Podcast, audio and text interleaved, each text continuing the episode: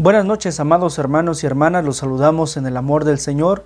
Estamos ubicados para poder exponer la palabra del Señor en el Salmo número 53, siguiendo esta serie de temas, cantemos salmos en la pandemia. Y en este momento los invito a que usted pueda atender a esta lectura y asimismo a que podamos orar al Señor para poner en sus manos este tiempo de meditación. Oremos al Señor. Padre Celestial, te damos muchas gracias porque hasta aquí ha sido bueno. Rogamos en este momento, Señor, que nos permitas abrir tu palabra con la seguridad de que hablarás a través de nuestros labios y que nos usarás como instrumento de tu justicia. Permite que tu pueblo, Señor, esté preparado en su corazón para poder atender a tu voluntad. En este momento rogamos, Señor, que tu Espíritu Santo nos guíe. En Cristo Jesús. Amén en la necedad del hombre. Este es el tema que hemos colocado en esta hora de la noche para hablar del Salmo número 53. El Salmo número 53 es un salmo adjudicado a David, pero a diferencia de los otros salmos que David ha escrito, este salmo tiene algo muy peculiar y particular, porque este salmo es un salmo de análisis. Sí, David analiza al ser humano que rechaza a Dios, este es un examen para aquellos que no creen en Dios. Y la conclusión a la cual David llega en este examen es una sola cosa, que el ser humano es necio. Pero ¿quién es alguien necio? ¿Cómo podemos definir la necedad del ser humano? La necedad es algo que alguien aferra o algo que eh, está equivocado y aún teniendo la perspectiva delante de sus ojos, la verdad no puede aceptarla. Por eso estamos hablando de una equivocación terrible en la vida del ser humano. Y David lo eh, define de esta manera, que aquello que hay en el corazón del ser humano es necedad, de aquel ser humano que no puede creer en Dios. Por eso el Salmo va a comenzar con una descripción de lo que hay en el corazón de aquellos que no reconocen a Dios Podemos decir que el salmo comienza con la postura del necio. Y esto lo vemos ubicados a través del verso número uno que nos comunica lo siguiente. Dice el necio en su corazón, no hay Dios. Particularmente, cuando nosotros leemos el Salmo, eh, el verso número uno termina hasta eh, donde dice, no hay quien haga el bien. Sin embargo, en esta eh, hermosa hora de la noche es importante que nosotros ubiquemos el salmo de acuerdo a la expresión de que David ha encontrado en el corazón del ser humano. Dice el necio en su corazón, no hay Dios. Pero ¿por qué piensan así? Porque los necios, hermanos, hermanos, hermanos y hermanas, queriendo saber muchas cosas, inclusive eh, más que las que Dios puede conocer, el salmo comienza con la descripción de aquello que hay en el corazón del ser humano, de aquellos que no reconocen a su Dios. Y podemos decir entonces que el salmo está comenzando con la postura del ser humano, que es muy sencilla, dice David. Dice el necio en su corazón, no hay Dios. Pero ¿por qué piensan estos así? Porque los necios queriendo saber muchas cosas, se envanecen y se pierden, como lo cita el apóstol Pablo en Romanos capítulo 1 versículo 22. Profesando ser sabios, se hicieron necios, dice el apóstol Pablo. Es decir, queriendo saber muchas cosas, se perdieron, se envanecieron y se olvidaron del gran amor que nuestro Dios está otorgándonos hasta nuestros días. Por eso, al decir que no hay Dios, ellos niegan rotundamente lo que es evidente de lo que se está viendo. ¿Y qué es esto evidente? ¿Qué es esto que se está viendo? Que Dios existe, hermanos y hermanas, que Dios está con nosotros y que su existencia no está limitada al hecho de que vamos a ver quién es el que ha creado a este Dios, sino más bien reconocer en humildad que nosotros somos su creación, que nosotros somos sus hijos. Por eso es importante observar que a lo largo de la historia, eh, en referencia a esta negativa de aquellos que dicen y aluden que no existe Dios, que no hay Dios alguno, como lo expresa el salmista, dice el necio en su corazón, no hay Dios, A lo largo de la historia, para eh, en, la postura ateísta, nosotros vamos a encontrar muchos argumentos eh, muy poderosos que van a hablar a favor de la existencia de Dios. Por ejemplo, ubicamos aquí cuatro argumentos muy importantes, como lo es el argumento cosmológico que nos invita a, por supuesto, visualizar que hay un significado superior en la existencia de este universo, que nos hace pensar que hay un Dios, debe de haber un Dios que ha creado todas las cosas. Asimismo, el argumento teológico, por supuesto, que nos dice que el diseño de todas estas cosas, el diseño del universo mismo, nos muestra y nos dice y nos habla que debe de haber un Dios que ha diseñado todas las cosas. Por supuesto, este es nuestro Dios que con su poder creador ha creado todas las cosas, pero que también además en su poder formador le ha dado diseño a cada una de ellas y nosotros también siendo parte de ella. El argumento antropológico que nos invita por supuesto, a ver la naturaleza y el carácter de la humanidad y que nos dicen, por supuesto, que debe de haber una, una, relación superior en un Dios que está relacionando todas estas cosas. Asimismo, tenemos este argumento moral que nos habla de que la moralidad humana significa y nos muestra también que debe de haber un Dios que está gobernando, que está colocando todas las cosas de acuerdo a cómo nosotros lo estamos viviendo. A pesar de tener grandes argumentos para hablar de la existencia de este Dios al cual nosotros servimos, aún en medio de todo lo evidente, aún en medio de todo lo que podamos ver, la creación misma, dice el apóstol Pablo también, está gimiendo hasta este tiempo porque la creación misma reconoce a su creador. Pero el ser humano, queriendo ser superior a Dios, no puede ver a Dios en todo lo que ha creado. Por eso es indispensable que nosotros visualicemos que a través de esta expresión que comienza en el verso número uno, al decir el necio en su corazón que no hay Dios, aun en medio de todo lo que se pueda demostrar, lo que se pueda ver, el ser humano va a insistir en decir que no hay Dios, que no existe este Dios.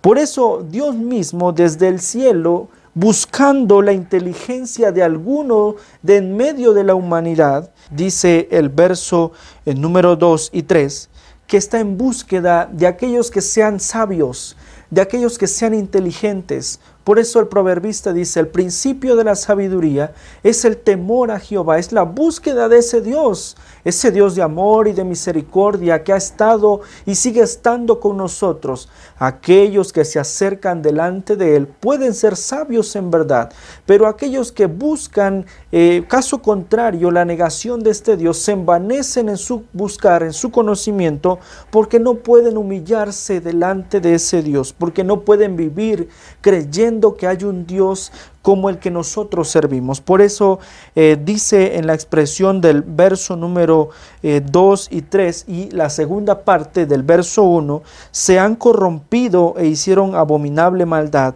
no hay quien haga bien. Dios desde los cielos miró sobre los hijos de los hombres para ver si algún entendido que buscara a Dios.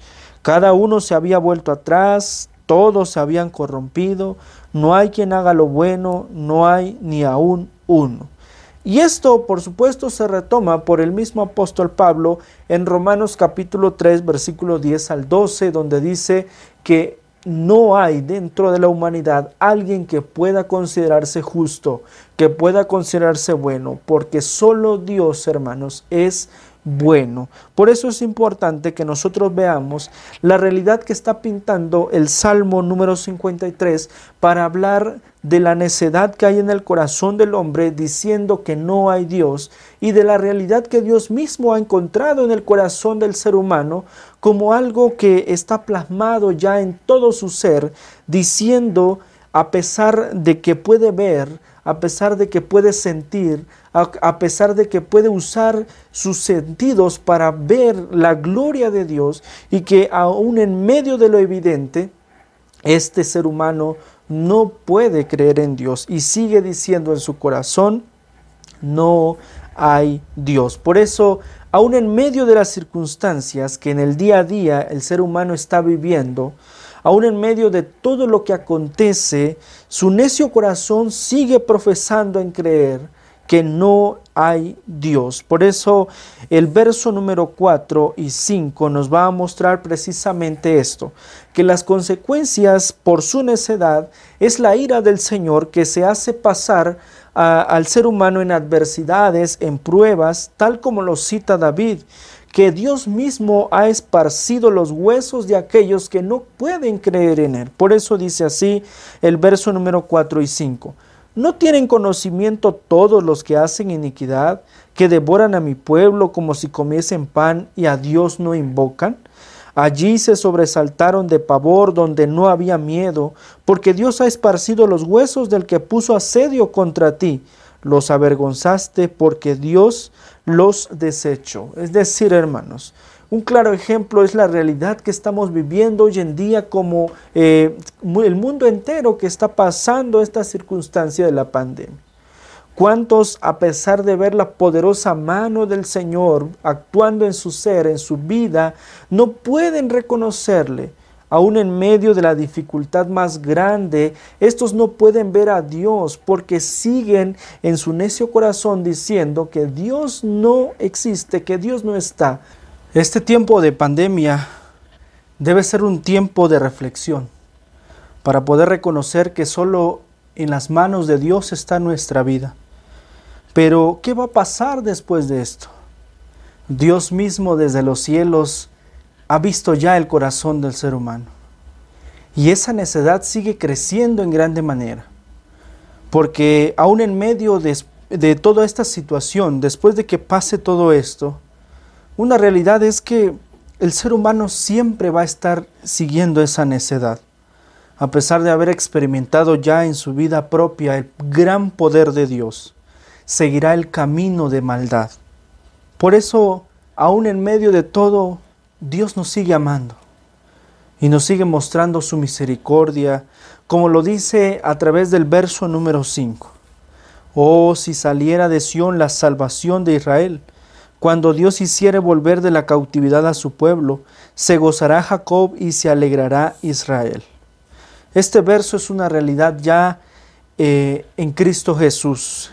Este verso es una realidad porque Cristo Jesús ha sido salvación para nosotros, nos ha salvado y hoy nosotros, los que hemos creído en Él, tenemos esa esperanza, vivimos felices, estamos gozosos porque ahora gozamos de esa bendición maravillosa en nuestra vida, de que aún en medio de esta situación que estamos viviendo, la mano poderosa de nuestro Dios ha estado con nosotros y nosotros no podemos decir que no ha sido Dios. Al contrario, nosotros damos gracias a Dios porque Él ha estado con nosotros. Pero hay de aquel que no se acerca a Dios. Pero hay de aquel necio que sigue pensando en su corazón que Dios no está con nosotros, que Él se ha olvidado de su pueblo y que no puede estar ah, eh, incluso dentro de esta situación. Hay de aquel que no se acerca a Dios para creer que Él es el único que nos puede salvar. Por ello, eh, en este Salmo número 53, David no solamente analiza la vida de aquel ser humano que no cree en Dios, sino que también recuerda su vida como un ser humano que siempre está eligiendo hacer el mal. Sin embargo, hay una diferencia muy notoria que lo marca aquí a través de ese verso número 5, de ese verso número 6, que nos dice que la salvación del Señor está llegando a la vida de aquellos que se acercan, de aquellos que se humillan con corazón contrito y humillado en la presencia de ese Dios. Por eso cuán importante es, pueblo del Señor, que cada uno de nosotros pueda en su corazón tener esa gratitud por ese Dios que no se ha alejado de nosotros, ese Dios de amor que ha estado con nosotros a pesar de lo complicado de esta situación. Hoy vivimos en un tiempo, hermanos y hermanas, en donde Dios busca desde su presencia el corazón de aquellos que se humillan, de aquellos que se acercan y que reconocen por sobre todas las cosas a Dios y por supuesto a Cristo Jesús como Señor y Salvador.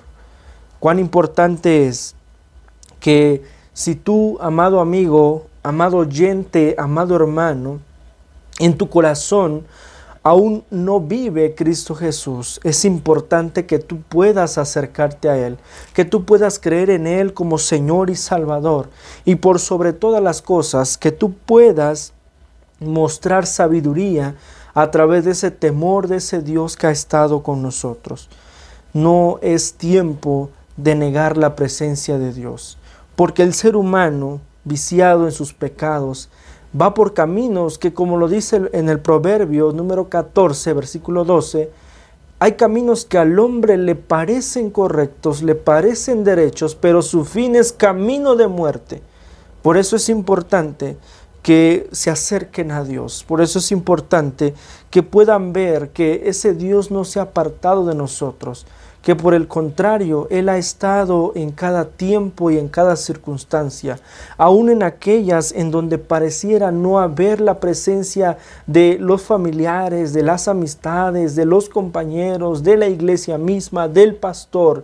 Ha sido Dios, hermanos y hermanas, Dios el que ha estado con nosotros. Por ello, en esta hora de la noche, la invitación de la palabra del Señor es a que podamos dejar la necedad que hay en el corazón y que podamos dar ese lugar para que Cristo reine en nuestra vida y que sobre todas las cosas podamos vivir felices, gozosos, porque Él nos ha salvado.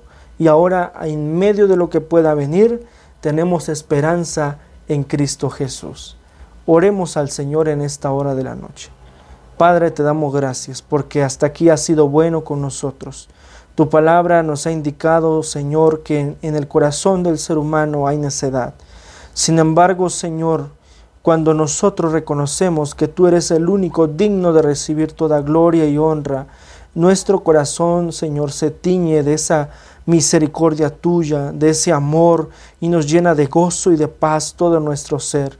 En este momento, Señor, queremos que tú puedas tocar nuestros corazones, Señor, y que tú puedas llenar nuestra vida y sobre todo, Señor, que nos perdones y nos aceptes delante de tu presencia, Señor. Gracias, Dios del cielo, por esta palabra tuya que hemos meditado. Suplicamos en este momento que tú puedas estar con nosotros y que nunca nos abandones, que nunca nos faltes, Señor, que en medio de la aflicción tú seas nuestro pronto auxilio en medio de cada tribulación. Que tu palabra se confirme en la vida y el corazón de nuestros hermanos. En Cristo Jesús nuestro Señor. Amén.